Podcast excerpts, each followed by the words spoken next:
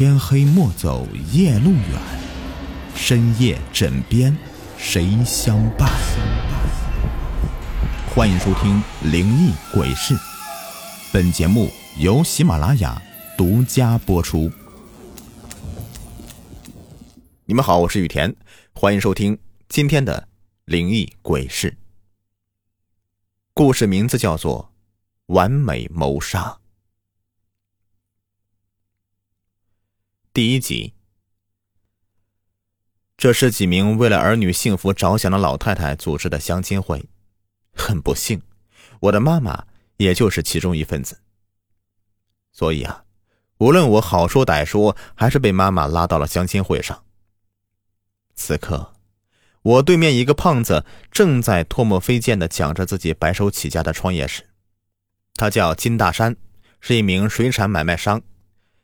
坐在我旁边的是一个女孩，她的名字叫做白影，是市中心医院的护士，也是我妈妈今天让我主要攻占的对象。白影性格温和，对于别人的谈笑并不是特别在意。这样的表现有两种可能：一是已经有了喜欢的人，另外一种便是在这个相亲会上没有他喜欢的人。想到这里，我心里不禁有一些轻松。我的名字叫周远，是一名自由撰稿人。最初啊，是喜欢看一些悬疑小说，后来便开始写。没想到啊，还能发在一些杂志上，换取一定的稿费。于是我干脆把工作辞掉，专职写作。相信很多人都明白，写小说的人呢，社交范围会变小，更别说认识女孩子了。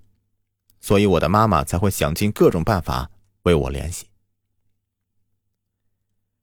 金胖子终于讲完了，现在介绍自己的是坐在金胖子旁边一个文弱的男人，他戴了一副眼镜，不时拿手扶着眼镜。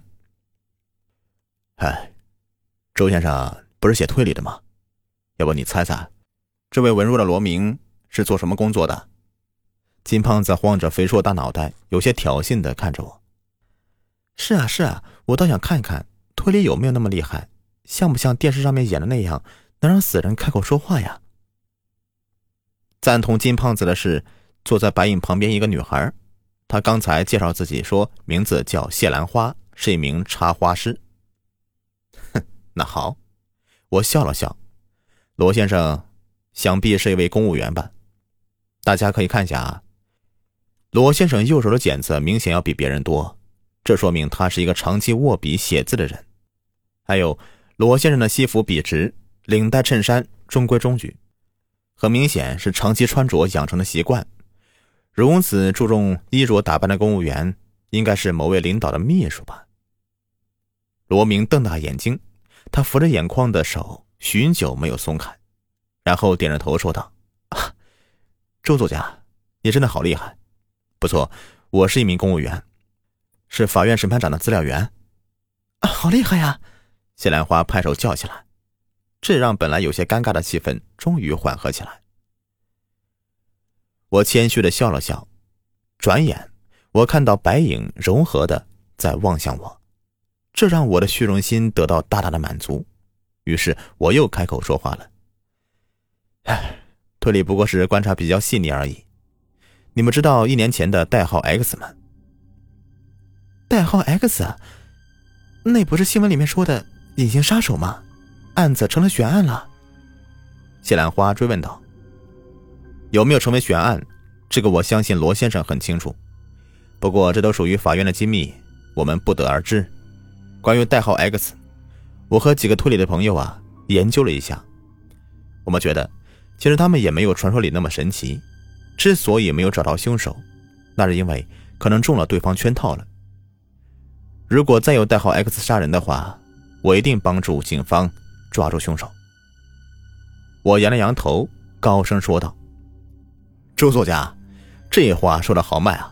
来，我敬你一杯。”金胖子端起酒杯站起来，我慌忙站起来。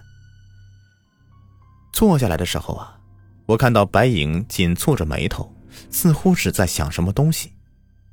白影的神情举动让我有些诚然。如果我真的和性格如此内向的女孩走到一起，我想我一定会变成闷葫芦。再次见到白影是在相亲会后的第三天晚上，那个时候我正在和一个朋友在网上聊得火热，他的名字叫庄琴，也是一名悬疑推理作家，不过他要比我的名气大太多了。很多时候我把他当做自己的老师，向他请教一些推理上的问题。远儿，白影来电话了，你看那个相亲会多管用啊！妈妈推开门，喜滋滋的对我说道：“白影的电话，这让我倒是觉得有些疑惑。”我站起来向客厅走去。“我是白影，我，我有事找你。”白影的声音有些颤抖，似乎很害怕的样子。“你说，慢慢说。”我安慰他说道。在白影的叙说下，我知道了整个事情。今天下午，医院重病房来了一个病人，院长交代让白影晚上守着他，并且煞有介事的告诉他，这个人是警方要求看管的证人，所以一定要好好的保护。本来守护病人是白影的职责，可是院长的话让白影心里有些忐忑。他在电视上面看过，一些警方证人都被别人在医院里面杀害灭口。心里面害怕的白影忽然想起了我，在相亲会上，我的大胆推理让他拨通了我的电话，他希望我能够陪他一起守护那个重症病人。听完以后，我爽快的答应了。晚上出门的时候，妈妈拿了一大堆东西往我包里塞，这个是给白影吃的，对皮肤好；这个是给你吃的，可以提神。显然。他已经把我和白影的关系当成男女朋友关系了，对此我无奈的摇摇头。出租车停在中医院门口，下车我看到站在门口一脸等待的白影，看见我，他的神情似乎安和了很多，又恢复了以往的羞涩。啊，麻烦你，真是不好意思啊。白影轻声的说道：“客气了，以后也许我还会天天接你下班呢。”我开了个玩笑，白影的脸红了，他低着头带着我向里面走去。在路上，白影告诉我，他把自己找人陪他的想法告诉院长。起初呢，院长死活不同意，因为这是警方秘密托付的病人。后来院长答应了，如果白银找的人值得信任，便同意白银的请求。呃，这个没问题啊，我笑了笑。和他一起走进了院长办公室。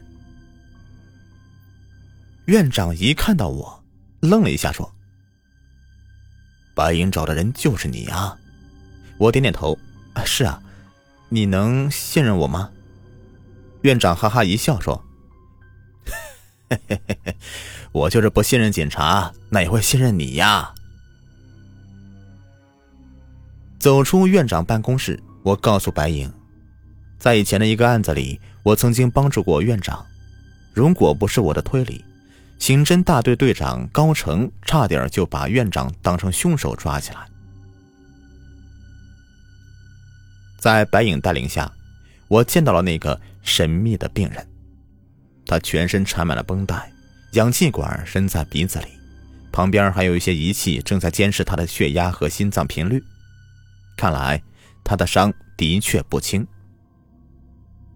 从全身缠的绷带来看，他似乎是全身都受到伤害了。就在我们准备离去的时候，躺在床上的病人突然动了一下，嘴里发出了一些含糊不清的声音。我看了看白影，然后凑到他跟前。喃喃的说的什么字？